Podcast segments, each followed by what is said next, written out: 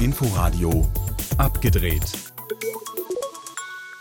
Hallo und herzlich willkommen. Am Mikrofon begrüßt Sie Alexander Soyer und Sie hören das Filmmagazin hier im Inforadio abgedreht. Kino im Gespräch. Sex mit einem Auto, Morde und die Geburt einer Art Baby aus kaltem Titan. Julia Ducournau's Film Titan ist keine leichte Kost, aber eine gefeierte Horrorvision, die in Cannes mit der Goldenen Palme belohnt wurde. Im Interview dazu Julia Ducournau in der zweiten Hälfte von Abgedreht. Außerdem in der Sendung Dreharbeiten im Weltraum. Auch diesen Wettkampf um den ersten Platz im Orbit haben die Russen gewonnen. Und aus der Geschichte von ein paar Berliner Künstlern und Programmierern, die schon in den Pioniertagen des Internets eine Art Google Earth erschaffen haben, ist die Miniserie The Billion Dollar Code entstanden, die jetzt bei Netflix läuft. Los geht es aber wie gewohnt erstmal mit den wichtigsten Filmstarts der Woche und mit dem Cannes-Gewinner Titan. Ein kleines Mädchen hat einen Autounfall und bekommt eine Titanplatte in den Schädel eingesetzt. Als junge Frau arbeitet sie als Tänzerin bei Autoshows, hat Sex mit einem Auto, wird davon schwanger. Außerdem ist sie eine Serienkillerin und in der zweiten Hälfte des Films nimmt sie die Rolle eines jahrelang vermissten Jungen an, für dessen durch den Verlust zerstörten Vater und bindet sich tagtäglich ihre Weiblichkeit ab, während in ihr ein wie auch immer geartetes Wesen wächst. Eine Inhaltsangabe oder Plotzusammenfassung Zusammenfassung von Julia Ducournau's Titan ist eigentlich nur deswegen sinnvoll, um die Unbeschreiblichkeit dieser wilden filmischen Vision auf den Punkt zu bringen. Kann die Platte in Ihrem Kopf nicht hin und her rutschen? Nein. Nur durch starke Gewalteinwirkung. Gewalteinwirkung gibt es auf jeden Fall genug in diesem intellektuellen, körper- und maschinenbesessenen Meisterwerk. Ein Film, der direkt in die Eingeweide geht, in die dunklen Ecken düsterer Fantasien, mit berauschender Brutalität, mit pulsierender Gewalt und irritierendem Witz. Eine sinnliche Kopf- und Körpergeburt zugleich, eine soghafte Erfahrung für starke Nerven und ein einzigartiges Kinoerlebnis. Titan. Stefan Ruzowitzkis Hinterland ist ein historischer und gleichzeitig überstilisierter Serienkiller, Film-Noir-Thriller in den Nachwirren des Ersten Weltkriegs. Ein schräges Zerrbild Wiens, eine am Computer entstandene Kulisse, ist die Bühne und sorgt für einen Look irgendwo zwischen Dr. Mabuse und Graphic Novel. Man gewöhnt sich daran, es hat seinen Reiz und bebildert die grausame Verlorenheit dieser Zeiten, aber oft genug ist es zu viel wie anderes auch in dieser thematisch und stilistisch überfrachteten Erlösungsgeschichte, der Geschichte eines Kriegsrückkehrers, der sich als ehemalige Ermittlerlegende auf die Suche nach einem grausamen Mörder macht, der es auch auf ihn persönlich abgesehen hat. Hinterland. Ein schwer an Krebs erkrankter, alleinerziehender Vater versucht vor seinem bald bevorstehenden Tod für seinen vierjährigen Sohn Michael eine neue Familie, ein neues Heim zu finden. Nowhere Special, so auch der Titel von Uberto Pasolinis herzzerreißendem Film. Es muss nichts Besonderes sein, aber das Richtige. Auf der Suche nach Adoptiveltern und in den unglaublich liebevollen Begegnungen mit seinem Sohn erkennt der Vater nicht zuletzt vor allem seinen eigenen Wert und er findet die Kraft, ihn gehen zu lassen. Ruhig, warm und so voller Gefühl, dass es gleichzeitig unfassbar schmerzt und Hoffnung macht, dieser Reise zuzuschauen. Nowhere Special. No, no Liebesbrief, ein cineastisches Mixtape ist des Sparks Brothers. Edgar Wright, Film- und Musiknerd, Sparks Fanboy und weltweit gefeierter Regiestar, hat sich der beiden Sparks-Brüder Ron und Russell Mail angenommen und ihnen mit seiner ersten Dokumentation ein famoses Denkmal gesetzt. Einer Band, die zwar nie ganz oben war, aber immer noch da ist und sich immer wieder neu erfunden hat.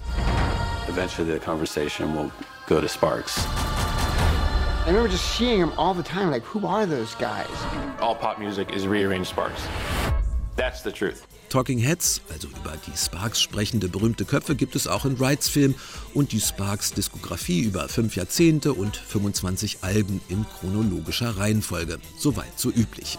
Das aber präsentiert als Feuerwerk der Erzählkunst mit perfektem Timing, pointierten Interviews, eleganten Übergängen, coolen Inszenierungen und als einfühlsames Porträt der Mailbrüder, das sie näher bringt, aber ihnen ihr Geheimnis lässt. Und vor allem gelingt diesem überragenden Sparks-Doku-Epos die perfekte Einbindung ihrer Musik. Ein Meisterwerk über zwei Meister der Musik. Die Kinoneustarts der Woche waren das im Überblick. Neu herausgekommen, aber nicht im Kino, sondern bei Netflix die Miniserie The Billion Dollar Code. Es geht um einen Prozess gegen den Internetgiganten Google von ein paar Programmierern aus Berlin, die über zehn Jahre früher schon die Idee einer Art Google Earth hatten und sie auch verwirklichten. Fiktiv erzählt, aber eine wahre Geschichte, auf die Drehbuchautor Oliver Ziegenbalg rein zufällig in seiner Freizeit stolperte. Äh, da gibt es einen Tegeler See und da drin gibt es eine Insel und darauf gibt es ähm, kleine Datschen. Und da habe ich mein Wochenende verbracht und drei Datschen weiter äh, saß dieser Kunstprofessor Joachim Sauter, den ich irgendwie kannte, aber auch nicht so richtig gut. Und äh, der hat mich zum Grillen eingeladen. Und dann saß ich neben ihm beim Grillen und ähm, habe ihn gefragt, was er, was er gerade macht. Und dann meinte er, er verklagt gerade Google auf eine Milliarde Dollar. Wirklich geglaubt hat Oliver Ziegenbalg, dass dem im Juli dieses Jahres nach schwerer Erkrankung verstorbenen Sauter zwar erstmal nicht, aber genau so war es. Und genau davon und wie und warum es dazu kam, erzählt The Billion Dollar Code. Fiktiv verdichtet, mit geänderten Namen, auch wegen des damals zunächst ja noch laufenden Verfahrens, bei dem am Ende ja auch genauso gut herauskommen hätte können, dass es zwar eine Milliarde Dollar Entschädigung gibt, aber kein Wort mehr darüber verloren werden darf. Und es war auch die Vereinbarung, dass wir diesen, diese Serie erst dann machen können, wenn der Prozess vorbei ist. 1993, in Berlin der Nachwendezeit, hatten Juri und ich die Idee für TerraVision.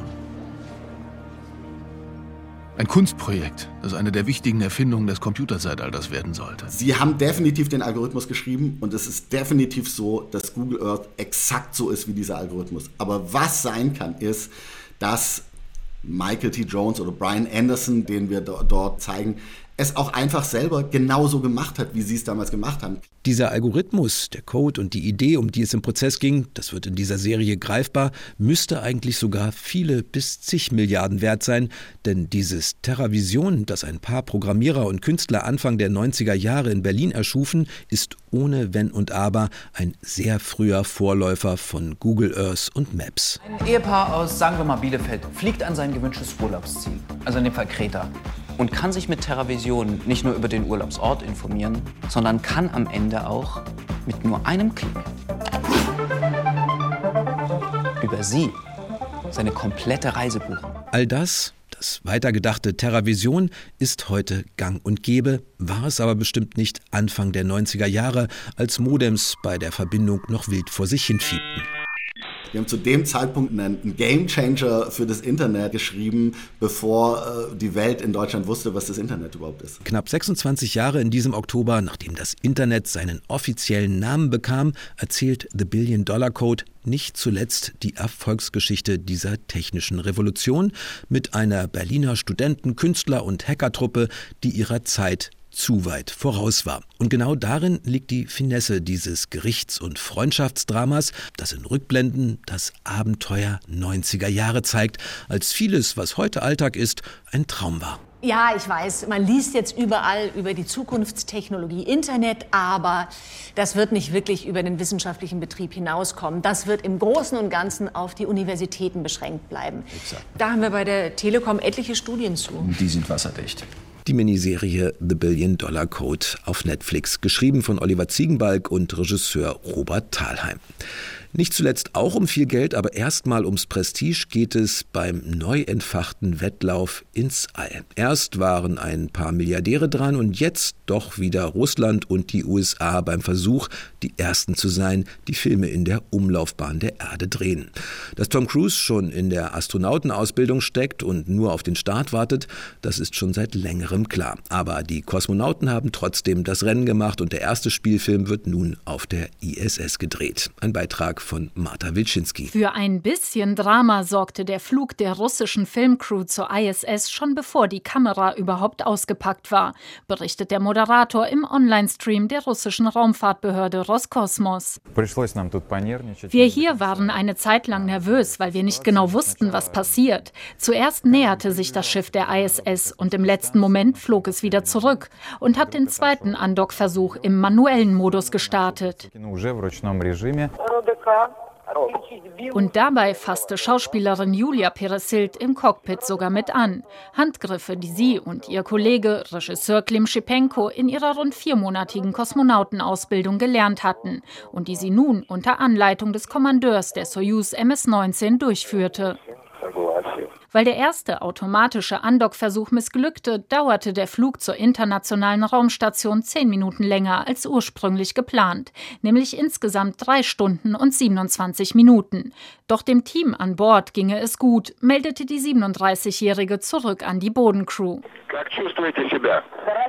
Hier an Bord der internationalen Raumstation soll nun in den kommenden zwölf Tagen der erste Spielfilm entstehen, der tatsächlich im Weltraum gedreht wird. Arbeitstitel Wisov, die Herausforderung.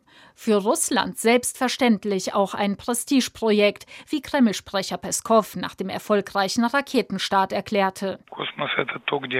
Der Weltraum ist ein Ort, an dem wir die Pioniere waren und an dem wir eine selbstbewusste Position einnehmen, egal was passiert. Ja, man ist uns auf den Fersen. Die Konkurrenz ist im wahrsten Sinne des Wortes offensichtlich. Aber für unser Land sind Flüge wie diese, die Weltraumthemen populär machen, einfach großartig.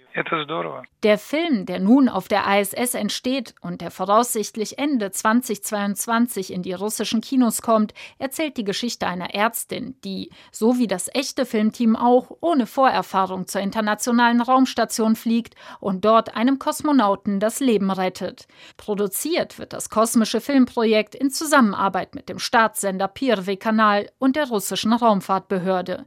Deren Chef, Dmitri Rogozin, sieht in dem viermonatigen Vorbereitungsprojekt Vorbereitungstraining des Filmteams auch eine Perspektive für die Zukunft. Wir erwarten neue Technologien zur Ausbildung von Personen, die im Prinzip nicht ins All fliegen würden, es jetzt aber tun.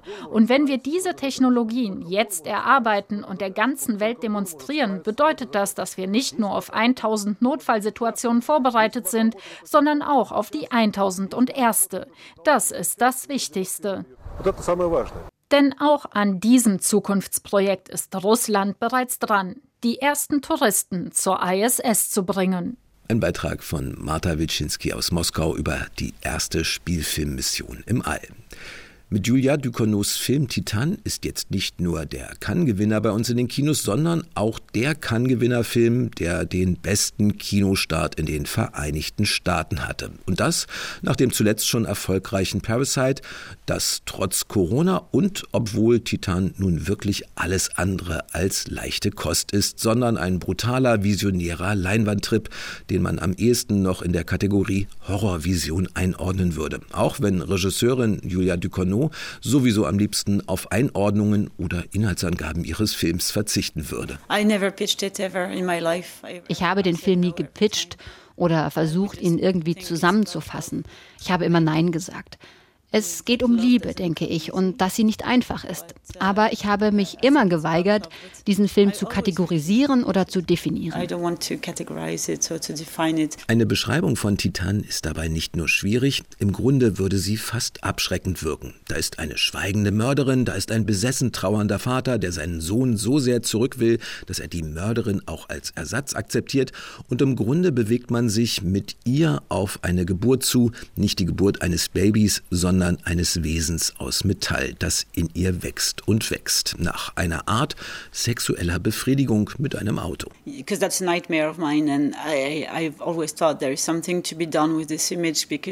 Das ist einer meiner Albträume und ich fand dieses Bild, das ich davon hatte, spannend. Ein gewaltvoller und lebendiger Akt wie eine Geburt gegenüber der Kälte und Leblosigkeit von Metall.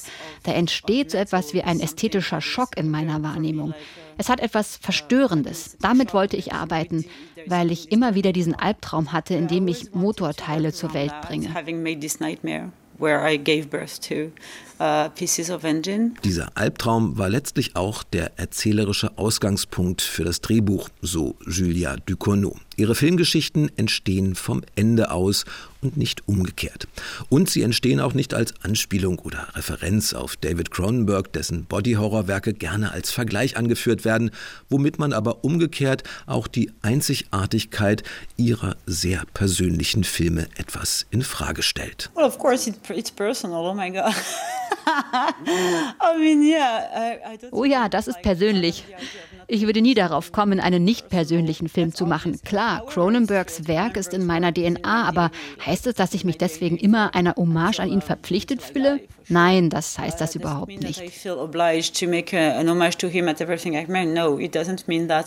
Sie bezieht sich nicht auf ihn, so formuliert es Ducournau, sie ist von ihm beeinflusst und sie wird es immer bleiben. Aber das heißt eben nicht, dass nicht auch eine junge, attraktive, nachdenkliche, belesene und elegante Frau einfach nur aus sich selbst heraus gewaltvolle, faszinierend verstörende, künstlerische Visionen haben kann. Um ganz ehrlich zu sein, ich will da niemanden verurteilen. Ich glaube, dass dieser Film die Menschen mehr schockt, weil ich eine Frau bin und trotzdem diese düsteren Dinge zum Ausdruck bringe, die wir alle in uns tragen. Ich denke aber, das ist sehr gesund. Julia Ducournau, ihr Film, ihr grandioses, eindrucksvoll und mitreißend verstörendes Werk Titan jetzt im Kino. Und das war abgedreht. Am Mikrofon verabschiedet sich Alexander Soyer. Inforadio Podcast.